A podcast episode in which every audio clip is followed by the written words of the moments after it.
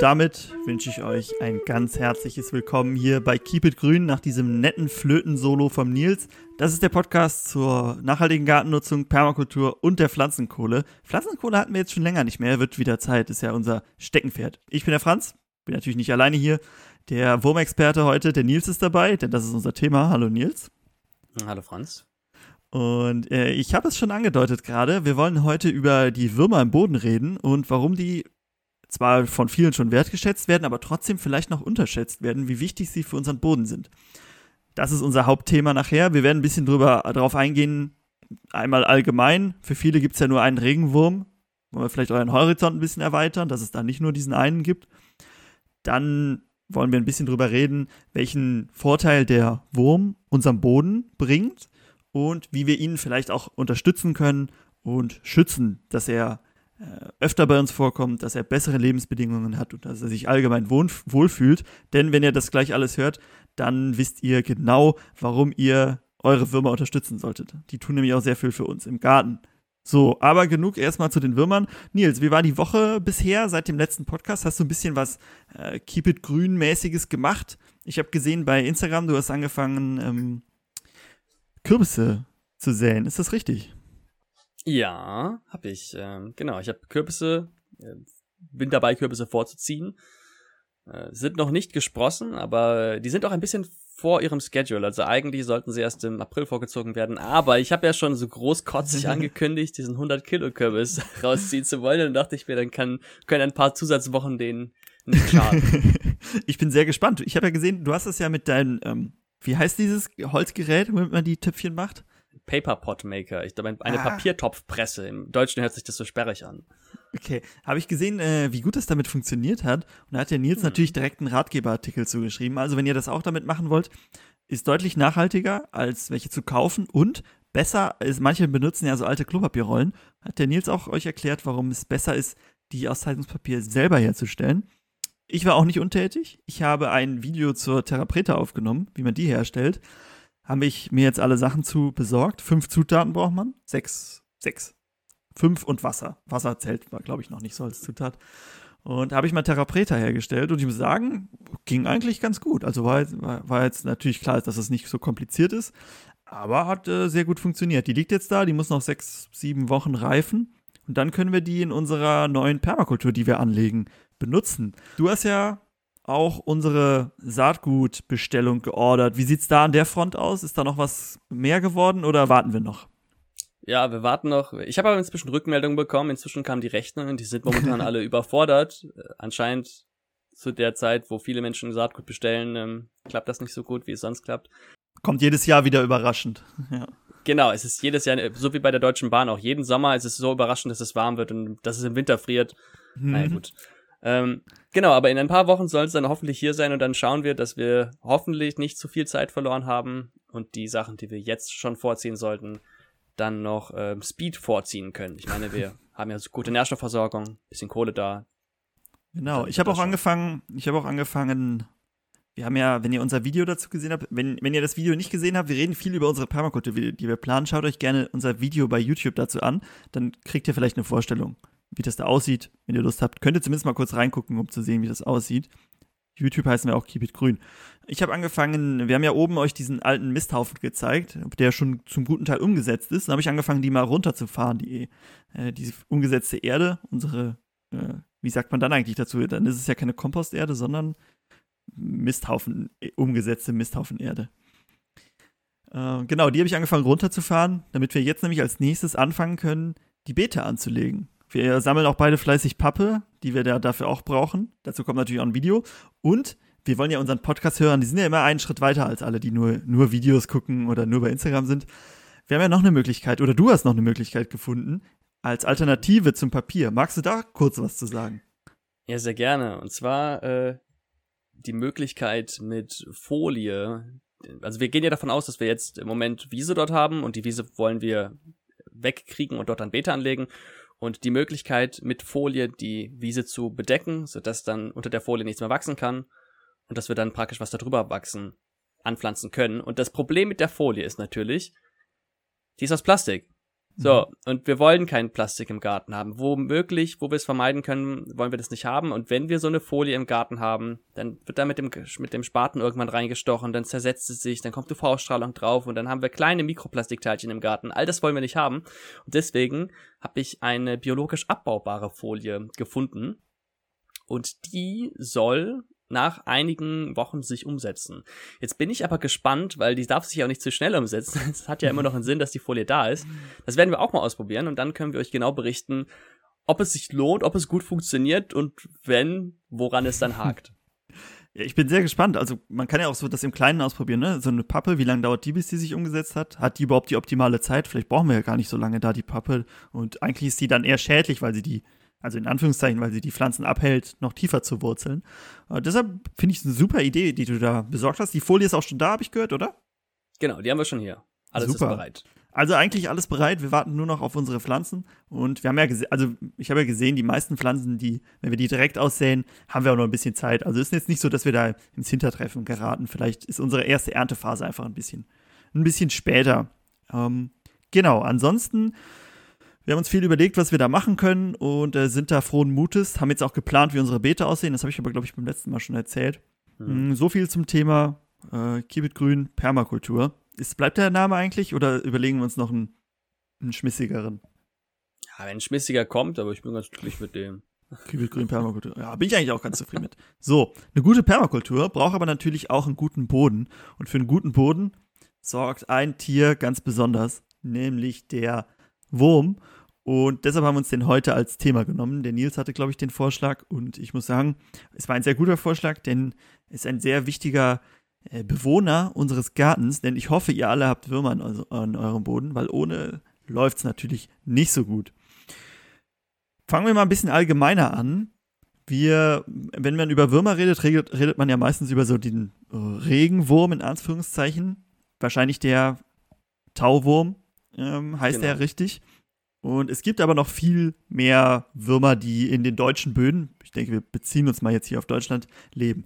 Du hast bestimmt auch gesehen, wie viele verschiedene Regenwurmarten es hier gibt, oder? Ja, genau, habe ich mir auch. Aber vielleicht haben wir ja unterschiedliche Zahlen. Aber ganz kurz, bevor wir dazu kommen, möchte ich einmal kurz die Erwartungen dämpfen. Die Zuhörerinnen und Zuhörer, die die anderen Folgen über Tiere gehört haben, werden jetzt vielleicht erwarten, dass wir eine einen Einblick in die Historie, die Geschichte des Wurms geben. Ah, die Geschichte, ja. Die Geschichte des, ja, aber da habe ich mich nicht rangetraut. Ich glaube, die Geschichte des Wurms ist unergründlich. Äh, gibt's ja auch noch vieles, was im, im dunklen Erdreich verborgen liegt, was wir bestimmt noch nicht wissen. Von daher ähm, dahin erstmal eine Ab Absage erteilt. Aber was du gefragt hast, genau, wie viele Würmer gibt es? Ich habe gelesen, es gibt weltweit 3000 Wurm, mhm. Regenwurmarten, aber in Deutschland 46. Ah, ich habe 39 gelesen. Ah, irgendwas, irgendwas dazwischen. Ich habe aber ein bisschen ja. was, also nicht, nicht zur Geschichte Aha. des Wurms, aber ein bisschen was, was im 19. Jahrhundert spielt. Da kommen, ah, und zwar war nämlich äh, bereits Charles Darwin ein sehr großer Regenwurmfreund. Charles Darwin sagt dir bestimmt was. Evolutionstheorie, ja. okay. Und äh, er war bei seinem Onkel im Urlaub und der Onkel hat sich beschwert, dass seine Gartenmöbel immer in den Boden quasi einsacken. Und er meinte, das liegt daran, dass die Regenwürmer äh, immer ihre Hinterlassenschaften da auf den Boden verteilen und dadurch quasi der Boden immer höher wird und die draufstehenden Stühle oder was es waren immer tiefer gehen. Und da hat er sich, fand er das so spannend, dass er ganz viele äh, Versuche angelegt hat mit Regenwürmern. Er hat auch ein Buch zum Thema Würmer rausgebracht, 1881 und dann zeitlebens sich für Regenwürmer interessiert. Ein sehr, fand es auch, dass es ein sehr wichtiges Tier ist. Und wenn Charles Darwin das sagt, dann muss es ein wichtiges Lebewesen sein. Mhm, auf jeden Fall. Ich habe da, dazu verbunden vielleicht äh, auch gelesen, dass der Wurm gar nicht so viele verschiedene ähm, genetische Komponenten hat, wie andere Tiere das haben, und dass er deswegen gerne in der Genforschung benutzt wird, um Versuche zu machen. Hm, aber das habe ich auch noch nicht. Aber das ist ja vielleicht auch ein Grund, warum sie sich so ähnlich sehen. Ne? Also selbst wenn man sich die Arten vielleicht mhm. mal so ein bisschen anguckt, da sind ja schon viele, die sich sehr ähnlich sehen. Und ich habe mal gelesen, hauptsächlich lassen sie sich dadurch durch ihre, durch diesen Ring unterscheiden, ne? der so ein bisschen dicker ist. Äh, da sind wohl, ist wohl eine Anhäufung von Drüsen an der Stelle. Und daran kann man auch sehen, wo vorne und hinten ist, weil das ist näher am vorderen Teil. Äh, genau. Und darüber kann man ihn wohl, kann man wohl einige unterscheiden, die diesen Ring haben. Gut. Aber so viel ja, dazu. Der, Der Gürtel nennt sich das. Der auch. Gürtel, genau, ist es mir nicht eingefallen. Richtig, der Gürtel. Da kommt, ich habe es ja gesagt, der Nils ist hier der Wurmexperte. Hast du eigentlich mal. Aber- ja, okay, sag erst. Aber der Gürtel, der bildet sich auch erst aus, wenn die Würmer geschlechtsreif sind. Das heißt, man kann sehen, ob das ein junger Wurm ist oder nicht. Genau, das habe ich auch gehört. Hast du denn, es gibt ja in, ähm, in Australien, Neuseeland gibt es doch viele so Wurmfarmen, oder bin ich da falsch informiert? Äh, ja, also ich habe auf der, bei der Zaytuna Farm, der Farm von Jeff Lawton, die haben jetzt keine direkte Wurmfarm gehabt, aber die Mhm. haben äh, badewannenweise Kompostwürmer gehabt, mit dem sie dann Hm. die Komposttoiletten und auch den normalen Kompost umgesetzt haben. Und ich würde das mal als Wurmfarm bezeichnen. Aber ja, so Wurmfarm äh, gibt's auf jeden Fall äh, schon häufiger. Aber, okay, aber du hast nicht auch mal auf einer gearbeitet. Ich habe auch gelesen, okay. Ich habe auch gelesen, dass der größte Wurm der Welt aus Australien kommt. Hast du einen, hast du Ah. mal so einen Riesenwurm gesehen? Die können bis zu drei Meter lang werden. Ach was, nee, habe ich nicht gesehen. Ja. Sieht aus wie so, sieht aus wie so ein normaler, bei uns so ein normaler Tauwurm, aber halt in Mhm. der extremen Dimension, also so drei Meter halt. Äh, Ist der aber auch genauso dick wie ein normaler Tauwurm? Nee, schon so Finger oder noch ein bisschen dicker als so ein Finger. Vielleicht wie so ein Daumen. Ja, nicht Richtig. ganz. Jetzt habe ich aber eine Frage an dich, äh, mit der wollte ich eigentlich anfangen. Was passiert, wenn man einen Wurm in der Mitte durchschneidet? Ob dann zwei draus werden oder nicht, ich sage, eine Hälfte lebt weiter und die andere stirbt. Ja, mit größter Wahrscheinlichkeit sterben beide Hälften, weil der, der den Wurm stark verletzt und er sich infiziert und dann stirbt er. Aber theoretisch, wenn noch nicht allzu viel vom Darm weggeschnitten wurde, kann die eine Hälfte überleben. Aber genau, das Ammenmärchen, dass da zwei Würmer draus werden, das, ähm, Hm. das stimmt Mhm. nicht. Also keine Würmer zerschneiden. Habe ich auch nicht vor. Ähm, Sehr gut. Warum? Äh, Gerade nach, nach diesem, was ich so alles gelesen jetzt auch nochmal habe und äh, was wir euch gleich erzählen, dann werdet ihr auch mit größter Vorsicht das nächste Mal in euren Boden stechen, um da ja keinen kein, äh, Wurm zu erlegen. Genau, also, vielleicht um das Ganze mal ein bisschen äh, zu sortieren. Die Würmer sind nämlich nicht so, dass sie alle, alle gleich sind und alle irgendwie die, das gleiche Habitat besuchen. Sie werden so ein bisschen aufgeteilt in die Würmer, die eher in der Streuschicht unterwegs sind und die Stö Würmer, die tiefer in den Mineralschichten unterwegs sind. Also sich durchaus ein bisschen tiefer in den Boden bohren. Zu den ersteren gehören zum Beispiel die Kompostwürmer. Und wenn man aber tiefer in den Boden will, braucht man auch mehr Muskeln. Und deshalb sind die Würmer, die tiefer in der Mineralschicht leben, auch meist ein bisschen größer. Also wenn man große Würmer sieht, äh, sind die meist Würmer, die auch in der Mineralschicht unterwegs sind.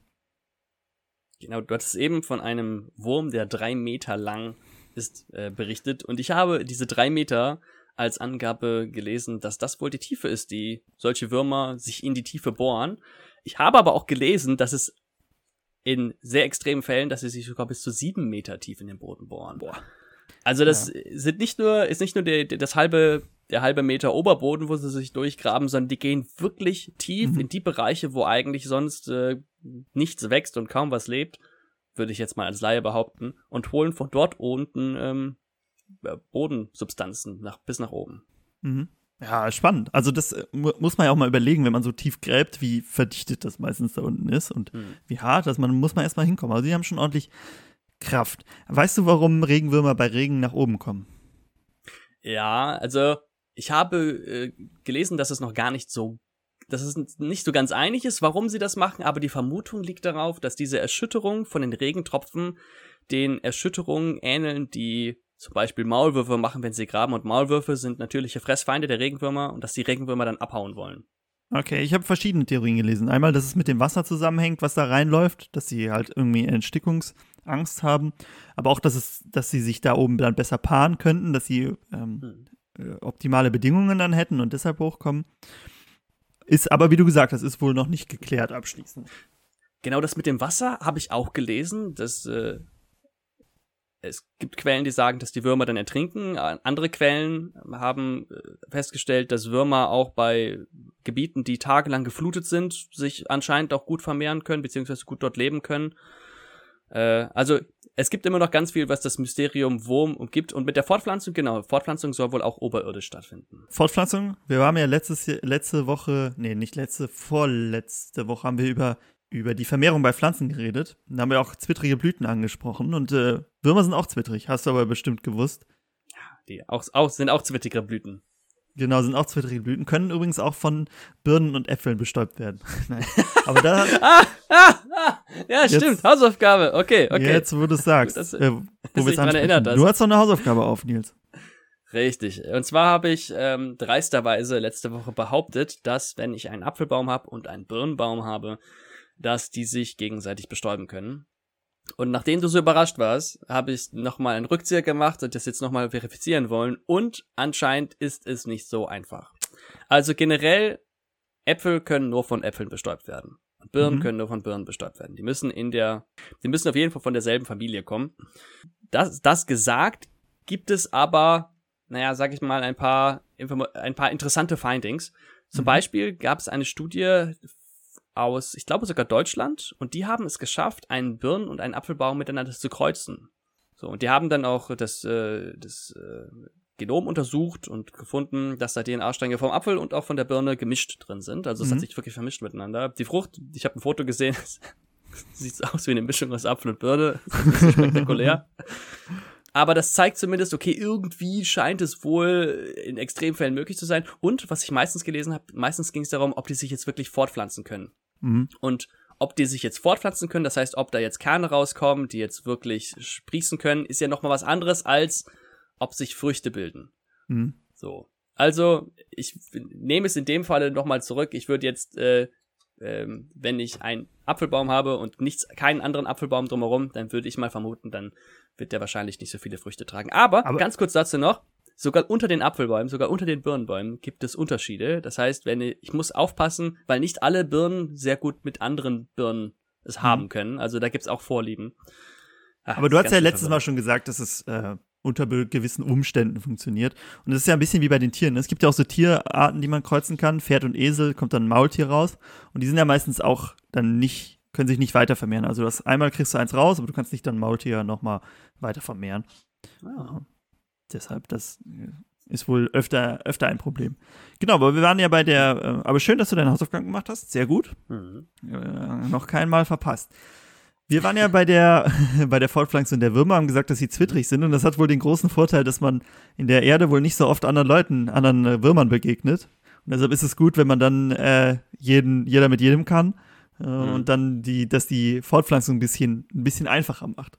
Bei der Fortpflanzung vielleicht noch ein ganz äh, ein paar Details dazu. Genau, die Würmer können sich praktisch gegenseitig befruchten, geben dann Samen einander ab und legen dann in so einen kleinen Schleimkokon ihre Eier ab, geben dann den Samen dazu und dann stoßen sie diesen Kokon ab. Und von diesen Kokons kann ein Wurm, was hatte ich mir aufgeschrieben, 20 bis 90 Kokons kann ein Wurm produzieren also ein normaler Taufwurm mhm. und die Kompostwürmer sogar bis zu 140 davon, also die legen richtig los. Spannend. Was schätzt du denn, wir reden ja die ganze Zeit hier über Würmer und ähm, äh, Garten und so weiter, was schätzt du denn, wie viel Würmer auf einem Hektar ungefähr leben? Ah, auf einem Hektar?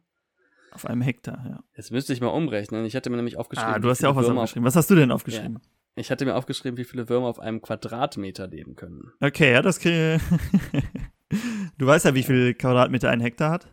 Ja, das weiß ich, aber ich finde gerade meine Notizen nicht mehr. Ah, warte, ich mir das aufgeschrieben. Okay. Es geht auch um Grünland hier in dem Fall. Wenn man ähm, Ackerland hat, ist es nicht hm. ganz so viel. Ich, okay, ich schätze einfach mal. Ich schätze einfach mal 10.000. Schätze mal auf den, auf, die, auf den Quadratmeter oder auf den Hektar jetzt? ja, auf den Hektar hätte ich jetzt geschätzt. Okay. Äh, das wäre dann äh, einer pro Quadratmeter. Das sind doch ein bisschen mehr. Das können bis zu drei Millionen im, auf dem Hektar. Drei Millionen. Sogar in dem Acker hier, der auf vor meiner Grün, Haustür ist. Auf dem Grünland. Ach, Grünland hat es gesagt. Okay, gut. Ja, genau. gut. Also man sieht schon, da ist ordentlich was los, was Würmer angeht. Und äh, die gut, das ist natürlich dann auch in die Tiefe, in die Tiefe gerechnet. Und wenn wir, wenn wir uns mal den, den Wurm angucken, der gräbt sich ja, haben wir ja eben schon mal erklärt, der gräbt sich ja immer so, so Gänge durch den Boden. Mhm. Und äh, dieser, diese du kennst das ja, ne? Man hat die Atmosphäre, Liposphäre und so, das ist alles immer unterteilt. Und diese, ähm, dieses Mikrohabitat, was der Regenwurm damit beeinflusst, das nennt sich Dilosphäre. Weiß nicht, ob du das in deinen Recherchen gelesen hast. Noch nicht gelesen, nein. Genau, die, weil die, die Würmer einen so großen Einfluss auf den Boden haben, hat das Ganze natürlich äh, seinen eigenen, äh, eigenen Namen. Das sind zum Beispiel diese Gänge, ne? Kommen wir vielleicht nachher noch zu, die ähm, Regenwürmer geben ja so Schleim ab und der stabilisiert die dann. Äh, und das, was durch die Ausstellung beeinflusst wird, das ist die Dilosphäre. Muss Hm. man, muss man nicht wissen, aber ist vielleicht ganz interessant mal gehört zu haben. zu wer, wer wird Millionär eingeladen wird und dann wird das gefragt. Dazu übrigens kurzer Funfact, der Regenwurm, also dieser Taufwurm, der Lubricus terrestrius, der hier heimisch ist, ist, habe ich ja gerade schon gesagt, der ist hier heimisch, aber nicht in allen Gebieten der Welt und er ist zum Beispiel nach Nordamerika eingeschleppt worden und dort ist es eine invasive Gattung, die das dortige Ökosystem durcheinander bringt, weil, wie du gerade gesagt hast, hat er einen immensen Einfluss darauf, auf äh, den Boden und auch auf die Pflanzen, die darauf wachsen. Mhm. Und ähm, wenn sich die Pflanzen daran gewöhnt haben, dass zumindest dieser Wurm jetzt nicht dort ist, nicht dort Mhm. immer den, die ganzen abgestorbenen Pflanzenmaterialien kompostiert und dann kommt dieser Wurm da rein, dann kann das schon mal einiges durcheinander werfen. Ja, spannend. Dass man, hier denkt man, boah, ich kann nicht genug davon haben. Aber das ist Mhm. wahrscheinlich immer so, ne? Bei so invasiven Arten muss man immer vorsichtig sein. Selbst wenn es so Ja. solche sind, wo man denkt, oh, die können eigentlich nicht keinen, keinen Schaden einrichten, aber sie bringen es halt durcheinander wahrscheinlich alles, ne? Also das ganze Genau. System. Ja, kommen wir mal von dem Wurm an sich zu dem Boden, weil uns als, äh, wir sind ja keine Angler, wir sind ja hier äh, Gärtner, Permakulturisten, was auch immer. Und da interessiert uns ja vor allem, welchen Einfluss sie auf den Boden haben. Wir wollen ja nicht den Wurm selber irgendwie snacken oder zum Angeln benutzen, sondern äh, gucken, wie er für uns arbeiten kann, in Anführungszeichen. Und du hast es ja eben schon erzählt, und ich hatte es ja auch angedeutet, dass es, ähm, dass die Würmer ernähren sich hauptsächlich von Streustoffen. Ne? Also alles, was irgendwie von den Bäumen zum Beispiel abfällt, an Blättern oder von anderen Pflanzen, die da liegen, das äh, wird von den Würmern gefressen. Und man sieht das auch schon mal. Die Würmer, die kommen dann nach oben, holen sich quasi ihr Futter und dann ziehen sie es so mit in ihren Gang rein. Ich habe das jetzt bei meiner Recherche nochmal gelesen und ich habe es auch noch gewusst in meinem Hinterkopf, aber ich konnte es nicht glauben. Und dann habe ich mich an eine ganz, ganz alte Erinnerung erinnert, habe sie wieder hervorgezogen. Und diese Erinnerung hat mich zu Löwenzahn geführt. Kennst du die Serie Löwenzahn noch mit Peter Ah, Lustig? was, ist, was ist das denn für eine Frage? Natürlich, ich habe mir, ich ganz kurze Story dazu. Ich habe sie mir schon, seit ich, also als ich angefangen habe zu studieren, habe ich sie regelmäßig immer geguckt. Ich habe immer angefangen. Es gibt bei YouTube gibt's alle Folgen und natürlich nur die mit ähm, Peter Lustig, Natürlich. also die Löwenzahn Classic. Nehme ich immer durch äh, vom Ende bis zum Anfang. Was ist deine Lieblings-Löwenzahn-Folge? Brücke bauen, oder? Ah, fand ich interessant, ja. Ich habe damals die, ich habe gar nicht alle Folgen geguckt, aber ich habe die Computerspiele gespielt, Löwenzahn 2 und Löwenzahn 3. Hm. Und da sind viele Teile von den, von den, ähm, äh, von den Folgen mit dabei. Ich fand das mit den Rittern damals auch ganz schön. Oh ja, ja. Gibt sehr viele, wo er nicht schlafen will oder so.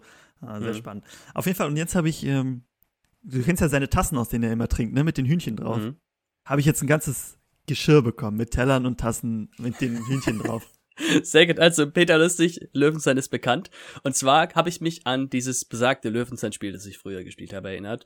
Und dort gab es auch irgendwo eine Möglichkeit, sich über Würmer schlau zu machen. Mhm. Und da gab es auch einen kleinen Filmschnipsel und es wurde gezeigt, wie so ein Wurm nach oben kommt und er greift so ein Blatt und zieht dieses Blatt in den Ah. in seinen Gang rein. Und ich hab's mir noch mal nachgeschaut. Wer diese Folge sehen möchte, ist die Folge 61 aus dem guten Jahr 1987.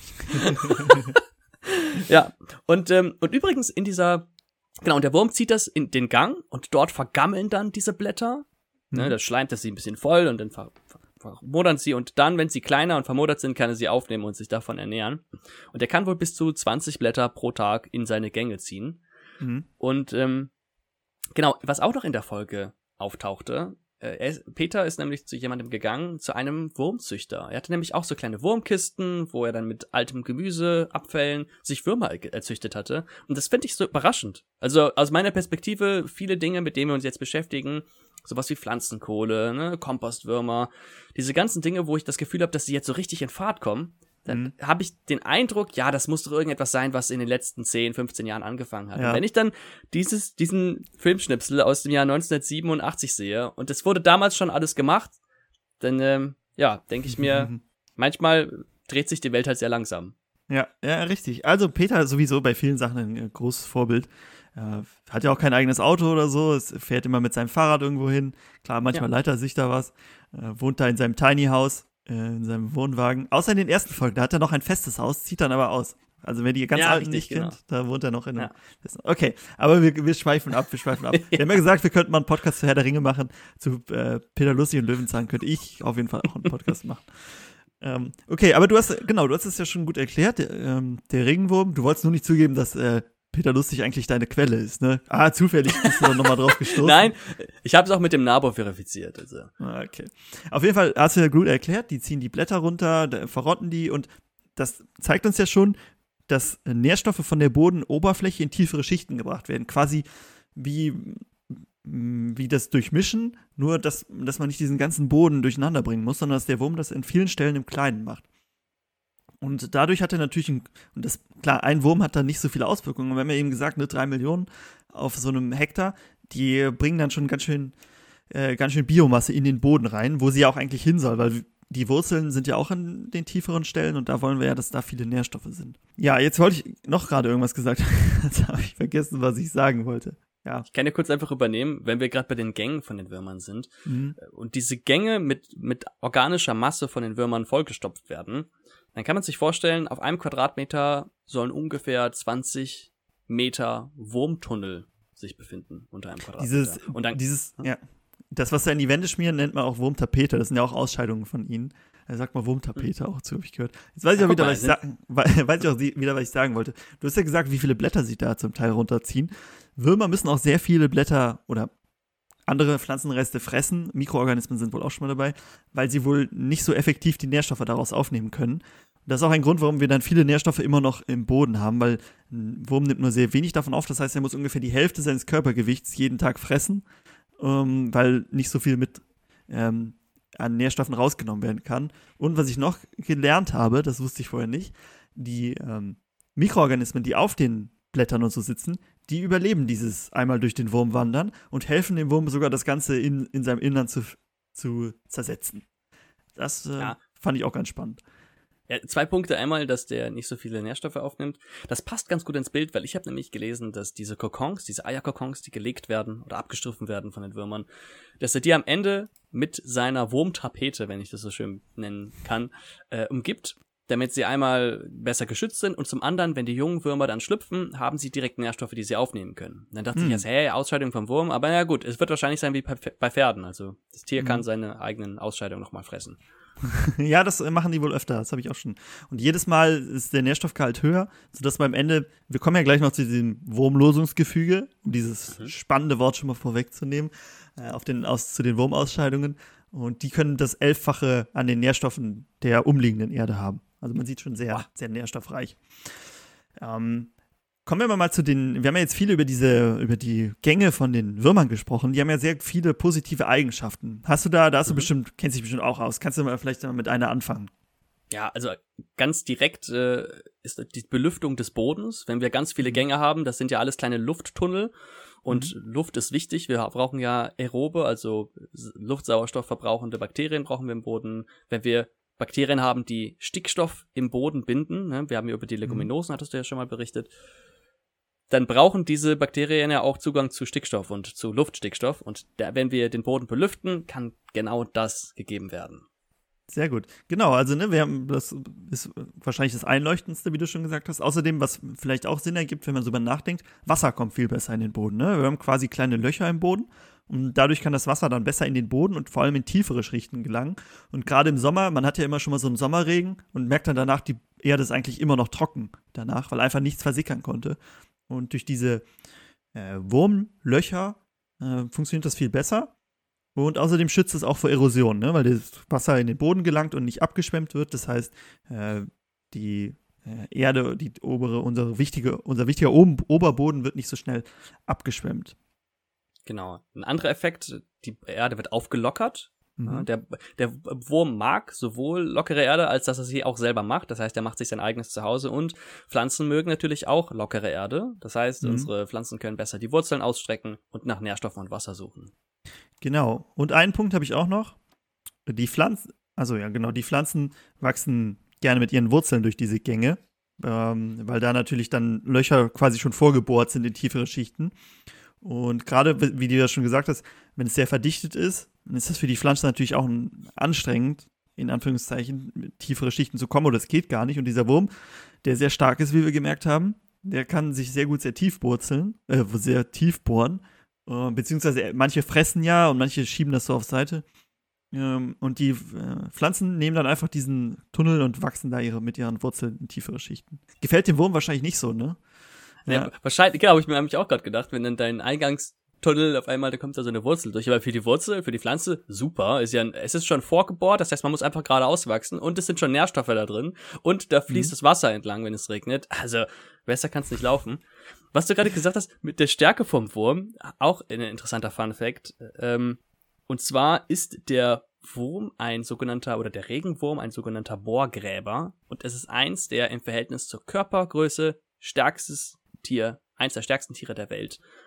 Der Wurm oh. kann nämlich das, du hast ja mal, in einer Folge hattest du mich mal gefragt, wie viel Gewicht kann ein Gorilla stemmen? Mm, ja. Und ich meine, es war irgendwas über eine Tonne. Ja, genau, eine Tonne ungefähr beim Bankdrücken, ja. Genau, und ich schätze mal, so ein Gorilla wiegt wahrscheinlich, was wiegt der? 200 Kilo, 300 Kilo? Kilo? 200 Kilo, 200 Kilo, Kilo ja, 200. So sagen wir mal, dann schiebt er das, dann drückt er das Fünffache seines Körpergewichts.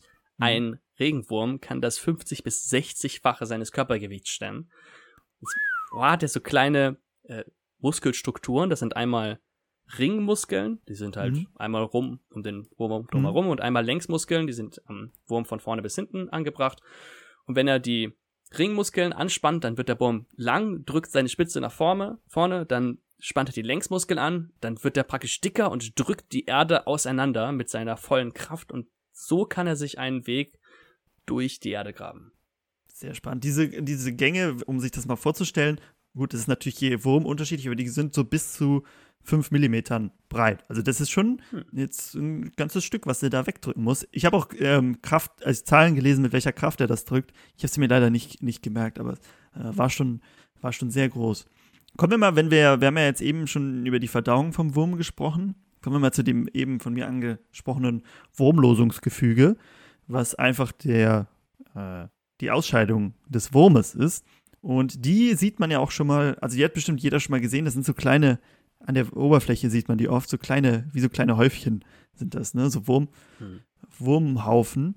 Ist auch ein, ein ähm, Parameter, um die Bodenfruchtbarkeit nicht zu bestimmen, aber um eine Kennzahl dafür, dass man zählt, wie viele das sind und, und umso mehr es sind, umso mehr Würmer sind natürlich auch im Boden. Und äh, so kann man ein bisschen Rückschluss darauf führen. Andere Möglichkeit ist natürlich einfach ein, man nimmt meistens 18 mal 18 Zentimeter äh, Quadrat, weil dann hat man ein 30. Quadratmeter. Quadrat, ja, irgendwie so, vielleicht habe ich mich auch gerade verrechnet. Äh, und dann greift man diesen halt aus und dann zählt man, wie viele Würmer da drin sind. Und dann kann man darauf das natürlich einfach auf einen, auf einen Hektar hochrechnen. Aber wir wollten natürlich über den Wurm, Wurmcode reden. Klingt im ersten Moment äh, nicht so spannend, ist es aber, wenn man sich ein bisschen damit beschäftigt. Und ähm, dieser Wurm, ich habe ja eben schon erzählt, die äh, bei dem Vorwärtsbewegen fressen die zum Teil sich vorwärts. Das heißt, sie fressen auch diese, die Erde und die mineralischen Strukturen, die da sind und mischen das natürlich in ihrem Darmtrakt. Äh, auch ein sehr spannendes Thema. Äh, kann man sich wahrscheinlich ganze äh, Studiengänge mitfilmen mit Wurmdarm und mischen das da drinnen mit ähm, orga der organischen Substanz, die sie fressen und den Mikroorganismen, die drin sind. Und dann, was sie ausscheiden, sind sogenannte Ton-Humus-Komplexe. Ich weiß nicht, ob du davon schon mal gehört hast könnte es mir rückschließen, ist wahrscheinlich eine Mischung aus Ton und Humus. Genau, ja, genau. Also das war, war quasi schon die Erklärung dazu, was es ist. Uh, ich wollte nur noch mal hören, ob du das, äh, das Wort schon kennst. genau, diese und diese ähm, Gefüge erhöhen die Stabilität im Boden. Das heißt, wenn man sich überlegt, wenn man jetzt nicht diese Komplexe hätte, diese ähm, Ton-Humus-Komplexe, dann wären die Körnchen ja alle einzeln. Gerade bei sandigen Böden, jetzt kommt ein, ein, ein äh, Unwetter, ein starker Regen, schwemmt alles weg. Wenn wir aber diese Ton-Humus-Komplexe haben, dann ist das Ganze natürlich viel besser zusammen strukturiert. Ne? Wir haben so einen Komplex, der zusammenhält. Das heißt, auch dadurch wird die, äh, haben wir weniger Erosion.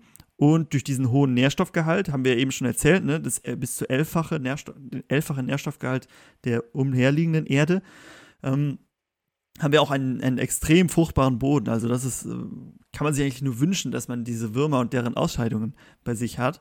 Und außerdem habe ich ja eben auch schon erklärt, die äh, Mikroorganismen sind dann auch noch mit da drin und das heißt, das beschleunigt auch noch den, den Abbauprozess von ähm, organischer Substanz im Boden. Genau, Mikroorganismen. Da hast du nämlich was angesprochen. Und zwar dasselbe, was du jetzt gerade für den Tauwurm besprochen hast oder für den mhm. Regenwurm, gilt natürlich auch für den Kompostwurm. Ah. Kompostwurm, wir haben ja eben den, also wie gesagt, der Regenwurm, Tauwurm bezeichnet. mit dem wissenschaftlichen Namen Lubricus terrestrius und der Kompostwurm ist der wissenschaftliche Name Eisenia foetida. Also wenn man sich Kompostwürmer holt, die mit dem Eisen im Namen. Das sind die richtigen. Ja, es werden auch manchmal andere angeboten, aber das sind so die besten. Jedenfalls, der Wurmkomposter hat ja genau dieselbe, denselben Effekt. Das heißt, wir wollen im Grunde möglichst viel von diesem Wurmkot haben, weil der so nährstoffreich und mikroorganismenreich ist. Und dann habe ich mir gedacht, ja, aber immer nur zu sagen, es ist halt reich von irgendwelchen Mikroorganismen und Pilzen. Ich wollte mal mal genauer nach, nachschauen, wie viele Bakterien gibt's denn jetzt da drin? Also mhm. das Ganze mal quantifizieren, mal eine wissenschaftliche Lupe aufziehen. Mhm. Und das ist gar nicht so einfach. Also ich habe viele Quellen gefunden, die äh, einfach nur von der Vielzahl von Bakterien, von Pilzstrukturen, von kleinen anderen Würmern, von allen möglichen Lebewesen, die sich im Wurmkot äh, ansammeln, geredet haben. Aber ich habe eine Quelle gefunden und die hat festgestellt, dass in den Wurmcastings, Wormcastings, so heißt das bei denen, ähm, dass da vor allem Rhizobiale und Acni Actinomycetales. Diese beiden Bakterien waren am meisten vertreten. Und warum erwähne ich das? Das sind zwei Bakterien, die wichtig dafür sind, dass Stickstoff im Boden äh, gebunden wird bei diesen stickstofffixierenden Pflanzen. Das heißt, die Wurmausscheidungen enthalten die Bakterien, die wichtig sind für die Leguminosen.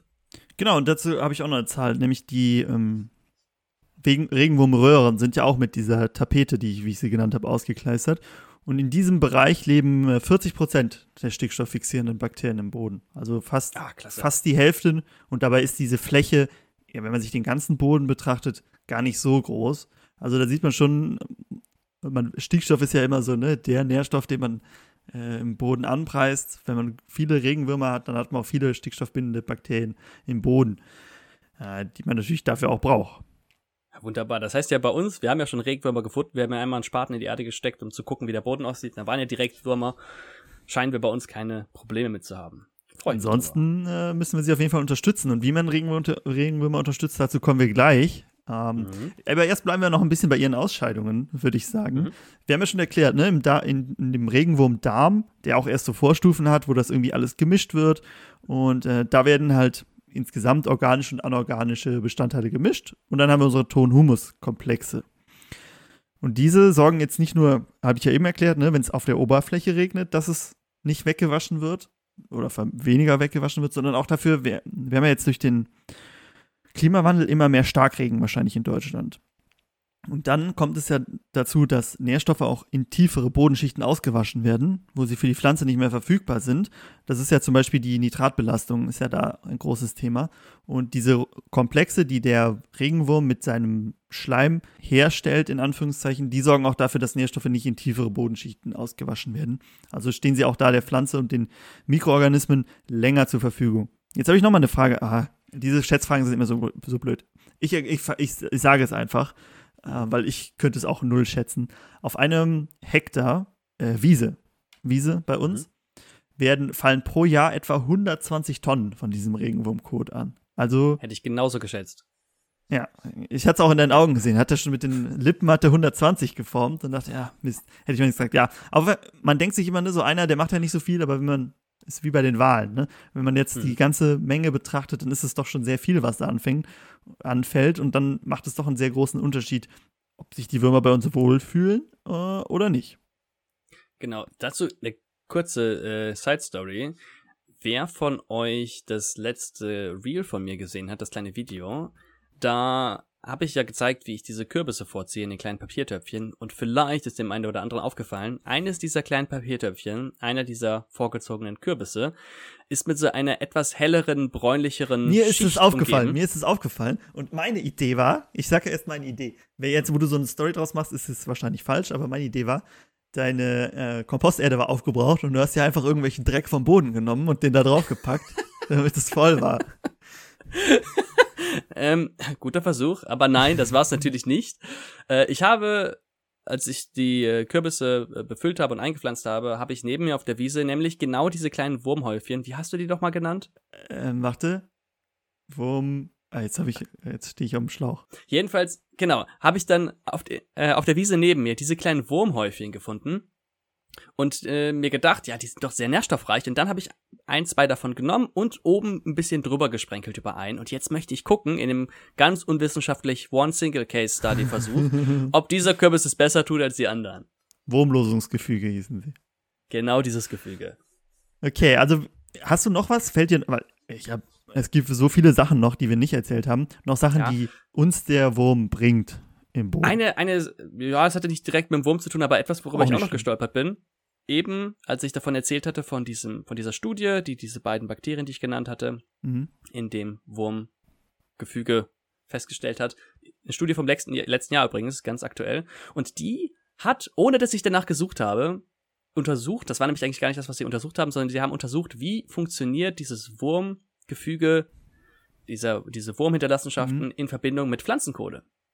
Oh. Und das soll, ja, es, kam einfach zu mir, ich habe nicht mal nachgesucht. äh, und es soll wunderbar funktionieren. Also diese, die positiven Eigenschaften vom, die positiven Eigenschaften von den Wurmhinterlassenschaften werden durch die Pflanzenkohle verstärkt und na gut, wenn du Nährstoffe hast, dann gibt es eine gewisse Lachgasausgasung Mhm. oft und durch die äh, Pflanzenkohle wird das gut unterdrückt, beziehungsweise gemindert. Also im Grunde die Mischung von beidem zusammen hat die besten Ergebnisse bei Pflanzen und äh, bei den Ausgasungen ge- ergeben. Super, also zwei äh, Wundermittel für den Boden. Würmer und deren Mhm. Ausscheidungen und Pflanzenkohle. Äh, ich merke schon, vielleicht sollten wir die Würmer noch in unseren Namen mit reinnehmen. In unseren Ja. Podcast-Intro-Namen. Keep it Ja. warm. Keep it warm, ja, stark. ähm, genau, ich habe aber auch gelesen, das, das hattest du mir, glaube ich, sogar gezeigt, dass es eine Studie gab, dass Regenwürmer auch äh, darauf negativ reagieren können, dass äh, Pflanzenkohle eingebracht wird, wenn die einen zu hohen Aschegehalt mit einbringen, weil dann der pH-Wert steigt und Regenwürmer am liebsten es neutral haben. Da habe ich auch verschiedene Quellen gelesen. Ma- Manche sagen schwach sauer, andere sagen schwach basisch. Ähm, deshalb bin ich einfach bei neutral geblieben. Also sie sind wohl bei, beim pH-Wert ein bisschen empfindlich. Ähm, und deshalb kann es auch schon mal sein, dass sie wohl, äh, wenn dieser pH-Wert zu stark ansteigt, weil viel Asche in der Pflanzenkohle ist, wenn man sie zum Beispiel selber hergestellt hat, äh, dass das auch einen negativen Effekt auf die Würmer haben kann. Ja, ja, genau. Das, äh, äh, mit dem pH-Wert habe ich auch gelesen. Ich habe meistens gelesen, meistens wird immer vor zu saurem Boden gewarnt, aber das Mhm. wird ja, ich we- weiß nicht, warum meistens immer vor zu saurem Boden gewarnt wird. Vielleicht ist es verbreiteter, dass die Böden sauer sind. Haben Mhm. wir jetzt bei unserem Kalkboden ja nicht so das Problem mit. Ja. Aber genau, pH-Wert. Das wäre der erste Punkt übrigens, den ich mir aufgeschrieben hatte, wenn wir dafür sorgen wollen, dass unsere, dass es unseren Würmern gut geht, dass wir ihnen ein gutes Zuhause machen, dass wir schauen, dass wir ein stabiles und möglichst, was du gesagt hast, neutrales pH-Gefüge haben. Ja, dann äh, würde ich sagen, wir haben jetzt so viel davon gehört, was der Wurm für uns tut. Kommen wir vielleicht mal dazu, was wir für den Wurm tun können. Und du hast ja gerade schon gesagt, äh, oder ich hatte es auch gesagt, pH-Wert sind sie ein bisschen empfindlich. Allgemein sind sie sehr anpassungsfähig. Also man findet sie irgendwie auf der ganzen Welt überall und ähm, auch an den unwirklichsten Gebieten, auch mit Schwermetallbelastung und so, kommen sie wohl gut zurecht. Alles durch ihren äh, Darm, der wohl so speziell ist. Ähm, auch was Besonderes, den man sonst bei anderen Lebewesen wohl nicht so sieht. Und deshalb ist klar, man muss ihnen natürlich ein gutes Habitat schaffen, aber mit vielen äh, Sachen kommen sie gut zurecht und deshalb findet man sie auch überall auf der Welt. Und äh, du hast ja schon gesagt, wir wollen natürlich einen, einen, am besten einen neutralen pH-Wert offenbar haben. Äh, was, was glaube ich, das, das Wichtigste ist, ähm, oder was für mich ein sehr wichtiger Punkt ist, ist, dass man eine, eine sehr verminderte bis gar keine Bodenbearbeitung durchführt, äh, weil dadurch zerstört man zum Beispiel, wir haben ja eben immer von ihren Tunneln gesprochen und die werden auch mehrmals benutzt. Und wenn man natürlich jetzt überlegt, man gräbt es um oder man fährt mit dem Flug drüber, werden die natürlich komplett zerstört ähm, und der Wurm hat seine Gänge nicht mehr. Und wir haben und wir haben natürlich auch nicht mehr die Vorteile, die wir eben aufgezählt haben durch diese Gänge. Genau, und das muss man sich ja mal klar machen. Es sind ja nicht einfach nur Gänge, wo er sich durchbewegt, sondern er Mhm. hat ja seine Nahrungsmittel da reingezogen. Und wenn wir Ja. ihm praktisch seine Nahrungsmittelvorratskammer kaputt machen, dann mag er das nicht. Ne? Genau, was du Genau. gesagt hast, nicht umgraben ist gut und auch nicht äh, die Erde komprimieren. Das heißt, wenn ich jetzt Mhm. eine Fläche habe, wo ich immer drüber trampel, mit dem Auto drüber fahre, mit dem Trecker, einer Walze und vielleicht noch Trampolin obendrauf, dann, dann äh, mag er das nicht so. Ne? Wie gesagt, Genau. er mag eher lockere Erde, wo er sich dann auch gut bewegen kann. Was natürlich auch noch passiert, wenn ich den Boden bearbeite, mit dem Flug oder mit der Chip, mit dem Spaten, dass ich halt den Wurm an sich, du hast ja eben schon gesagt, was passiert, wenn man einen Wurm in zwei Hälften teilt. Meistens stirbt er. Und man Mhm. kennt das ja, ne? Man sticht mit dem Spaten in den Boden und dann hat man einen Wurm zerteilt. Und das ist natürlich einer weniger wieder. Was ich aber gelesen habe, sie geben nochmal, selbst wenn sie sterben, haben sie noch sehr viel Stickstoff, 10 Milligramm oder so in sich, die sie abgeben. Also selbst im Tode macht der Wurm noch alles, dass es unserem Boden, unserem Boden gut geht. Was, was aber auch noch ein Problem ist bei dieser, ähm, wenn man keine Konser ähm, konservierende Bodenbearbeitung durchführt, ist, dass man natürlich auch, wir haben ja gesagt, der Wurm frisst immer die Streustoffe, die auf dem Boden liegen. Wenn ich das jetzt umgrabe, dann sind da natürlich keine, dann habe ich einfach einen blanken Boden. Der Wurm findet da nichts mehr zu fressen. Und äh, dadurch hat es natürlich auch viel schwieriger, äh, da zu leben. Allgemein kann man sagen, eine geringere Bodenbearbeitung sorgt immer für eine, für eine höhere Biodiversität bei Mikroorganismen oder auch bei äh, größeren, wie den Würmern zum Beispiel zweiten Punkt, der vielleicht damit gerade zu tun hat, weil du es gerade angesprochen hattest, äh, die Würmer brauchen Futter und sie fressen abgestorbene organische Masse, die mhm. sich auf der Oberfläche befindet. Das heißt, Würmer mögen es, wenn wir ihnen abgestorbene organische Masse an die Oberfläche geben. Und in unserem Fall wäre das zum Beispiel Mulchen. Wenn mhm. wir ganz viel Mulch auftragen, dann können die Würmer sich Teile des Mulches nehmen, was sie dann runterziehen und dann da in ihren Gängen vorverdauen.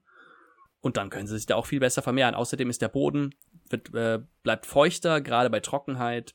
Mhm. Er ist geschützt gegen äh, Witterungsumstände. Und äh, ja, somit haben wir den Würmern dann ein schönes Habitat äh, gemacht. Mulchen hat natürlich noch viele andere Vorteile und wenn euch das Thema interessiert, haben wir dazu schon eine Podcast-Folge aufgenommen. Weißt du die Nummer? Ich weiß sie nicht mehr. Eine frühe, ja. vier oder fünf. Genau, irgendwie sowas. Hat der Franz sehr schön erklärt, was die ganzen Vorteile sind. Großer Fan übrigens.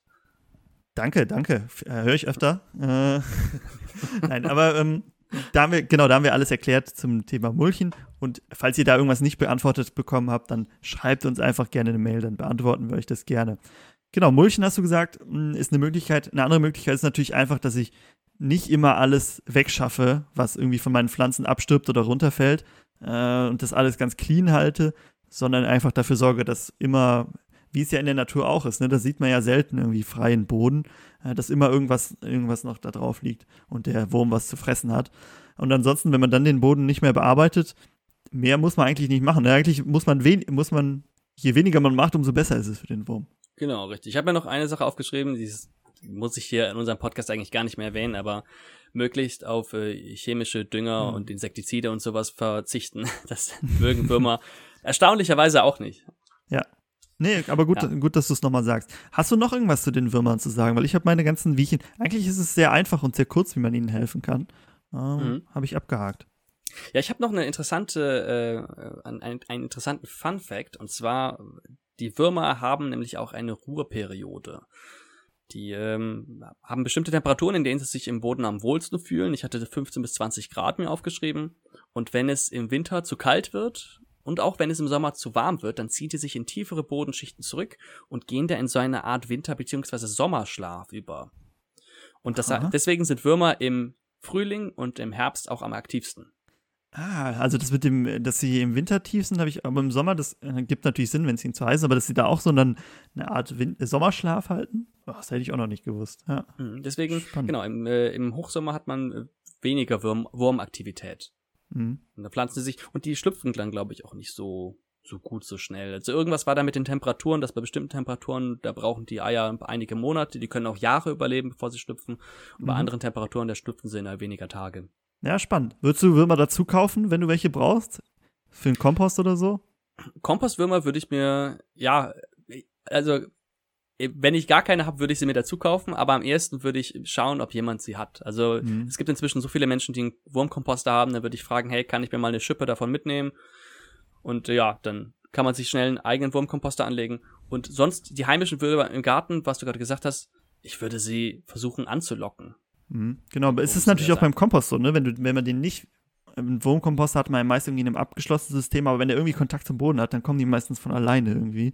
Also das, da braucht man dann gar nicht so viel also nachhelfen. Die, die, die Kompostwürmer leben auch im normalen Boden draußen. Zum Beispiel, wir haben das ja gesehen, ne, bei unserem ähm, Misthaufen, den wir da oben haben, Stimmt. waren ja auch viele Kompostwürmer drin. Genau. Die, die bringt ja keiner aktiv daran, da rein. Die kann man daran erkennen, dass sie diese, dass diese Ringe verschiedenfarbig sind. Bei den Kompostwürmern mhm. sind die rot-gelb. Also zumindest mhm. bei den Eisenkompostwürmern. Ja. ja, genau, daran sind, sind auch kleiner und dünner und halt so dunkelrot sehen sie immer aus. Also wenn man die sieht, dann denkt man schon, ah, das ist kein Regenwurm, das ist irgendwas anderes. Genau. Und die haben nicht so einen Gürtel, meine ich. Stimmt, ja, genau. Ja, spannend, was wir alles über Würmer gelernt haben. Du hast auch noch ein paar Sachen, die ich nicht wusste. Ähm, ja. Sehr interessant, was du da alles rausgekommen hast. Wir haben, wir, wir haben ja eben gesagt, je naturnäher der Garten quasi ist, umso besser für den Wurm. Und da haben wir für die nächste Folge was ganz Spannendes vorbereitet, denn wir haben wieder einen Gast und da geht es um das Thema, wie ich meinen Garten möglichst naturnah gestalten und anlegen kann und warum das gerade heutzutage so wichtig ist. Also, ich bin schon sehr gespannt und äh, ich sehe dem Nils es in den Augen an, dass er das auch schon ist. Ja, ja, bin ganz gespannt. Äh, haben wir da, hat Franz ja gerade schon erzählt, eine Expertin vom Fach und da, ähm, ja, bin ich mal drauf äh, gespannt, was wir so Neues lernen können, was ihr so Neues lernen könnt. Es lohnt sich reinzuhören, wie es sich jeden, jedes Mal lohnt reinzuhören. Also, wir sind durch mit unserer Wurmfolge. Wenn ihr Anregungen für andere Themen habt oder Kritik, Feedback, dann schreibt uns gerne eine Mail an podcast at keep-it-grün.de oder bei Instagram einfach äh, eine Direktnachricht schreiben. Wenn ihr uns unterstützen wollt, könnt ihr gerne den Podcast bewerten und ihm folgen bei Spotify und bei Apple Podcasts oder wo auch immer ihr uns hört. Das würde uns sehr freuen. Wir gucken da regelmäßig rein äh, und freuen uns immer, wenn da eine neue Bewertung dazu gekommen ist. Ansonsten äh, guckt euch bei äh, YouTube gerne die Videos dazu an, dann ist es nie, ist es immer ein bisschen plastischer, worüber wir reden, wenn wir über unsere Permakultur reden. Aber ihr kommt auch ohne klar. Also, ich wünsche euch eine schöne Woche. Hoffentlich könnt ihr schon ein bisschen was im Garten machen. Wir sind auf jeden Fall dran. Und beim nächsten Mal, beim nächsten Mal erzählen wir euch dann, was so passiert ist und natürlich der spannende Gast. Bis dahin, habt eine schöne Woche. Ciao. Tschüss.